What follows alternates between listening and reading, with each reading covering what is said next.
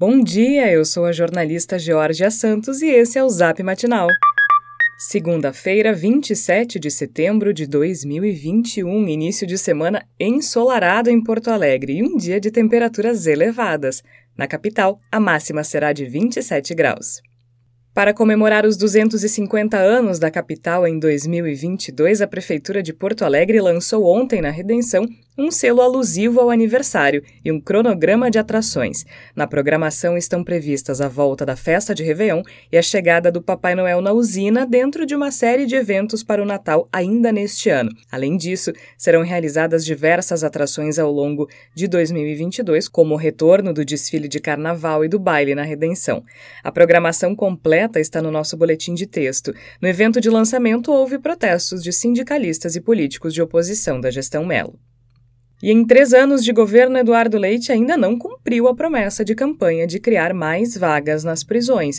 A situação precária do sistema prisional gaúcho permanece a mesma. De acordo com o site da Superintendência dos Serviços Penitenciários, a população carcerária no Rio Grande do Sul é de mais de 42 mil pessoas, o que significa um déficit de 16 mil vagas. No dia do servidor penitenciário do Estado, que foi em 12 de setembro, o governador informou que vai chamar 410 agentes penitenciários e 136 agentes penitenciários administrativos. No entanto, em entrevista ao Correio do Povo, Saulo Felipe Basso dos Santos, que é presidente do sindicato da categoria, afirmou que o déficit de pessoal ainda está longe de ser sanado. Uma audiência pública na Assembleia Legislativa vai tratar da denúncia sobre o uso irregular de proxalutamida em pacientes com Covid-19 no Hospital da Brigada Militar de Porto Alegre. A reunião começa às duas da tarde. O caso foi revelado pelo matinal em agosto. No encontro virtual proposto pelo deputado Pepe Vargas, do PT, estarão presentes o repórter Pedro Nakamura e a editora-chefe do Grupo Matinal Jornalismo, Marcela Donini.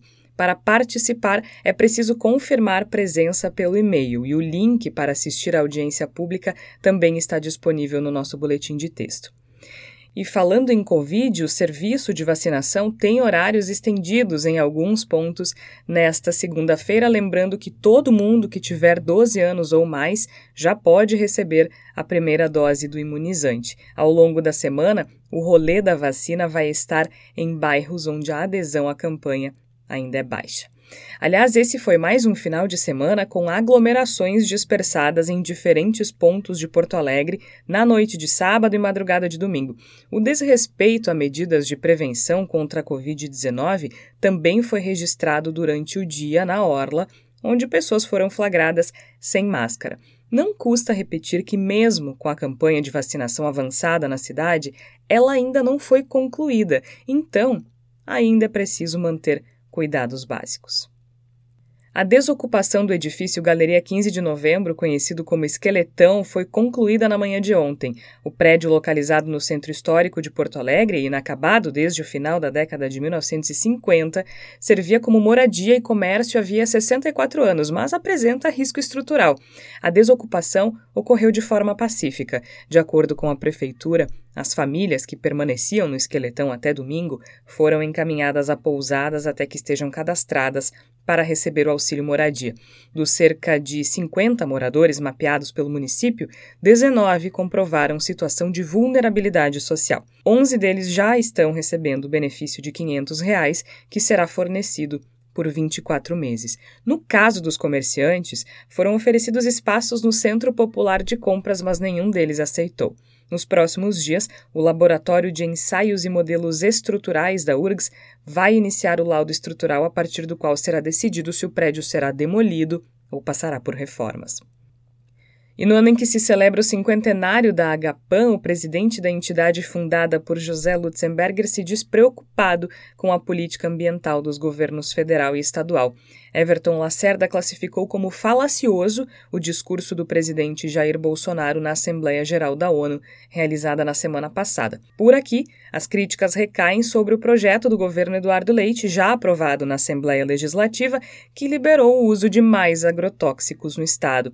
Em entrevista ao Jornal do Comércio, o ambientalista disse ainda que a entidade tem um pé atrás com a intenção do governo de conceder à iniciativa privada os parques do Delta do Jacuí, Tainhas, Turvo, Jardim Botânico e Caracol. Lacerda também alerta para as ameaças sofridas pelo Pampa, bioma que só existe aqui e é o mais degradado do país hoje. Esse foi o Zap Matinal feito com base em conteúdos dos sites do G1RS, Jornal do Comércio, Correio do Povo e Sul 21. Nós trazemos notícias gratuitas todos os dias no seu celular. Se você conhece alguém que também vai gostar de receber nossos boletins, encaminhe a nossa mensagem para essa pessoa. O link para inscrição está no nosso boletim de texto. Aliás, caso você ainda não receba a newsletter Matinal Jornalismo no seu e-mail todas as manhãs, inscreva-se gratuitamente ou considere fazer fazer nossa assinatura premium para ter acesso a todos os nossos conteúdos e também apoiar o jornalismo local. Siga a gente também nas redes sociais, matinaljornalismo no Instagram e newsmatinal no Twitter. Um abraço e uma ótima semana!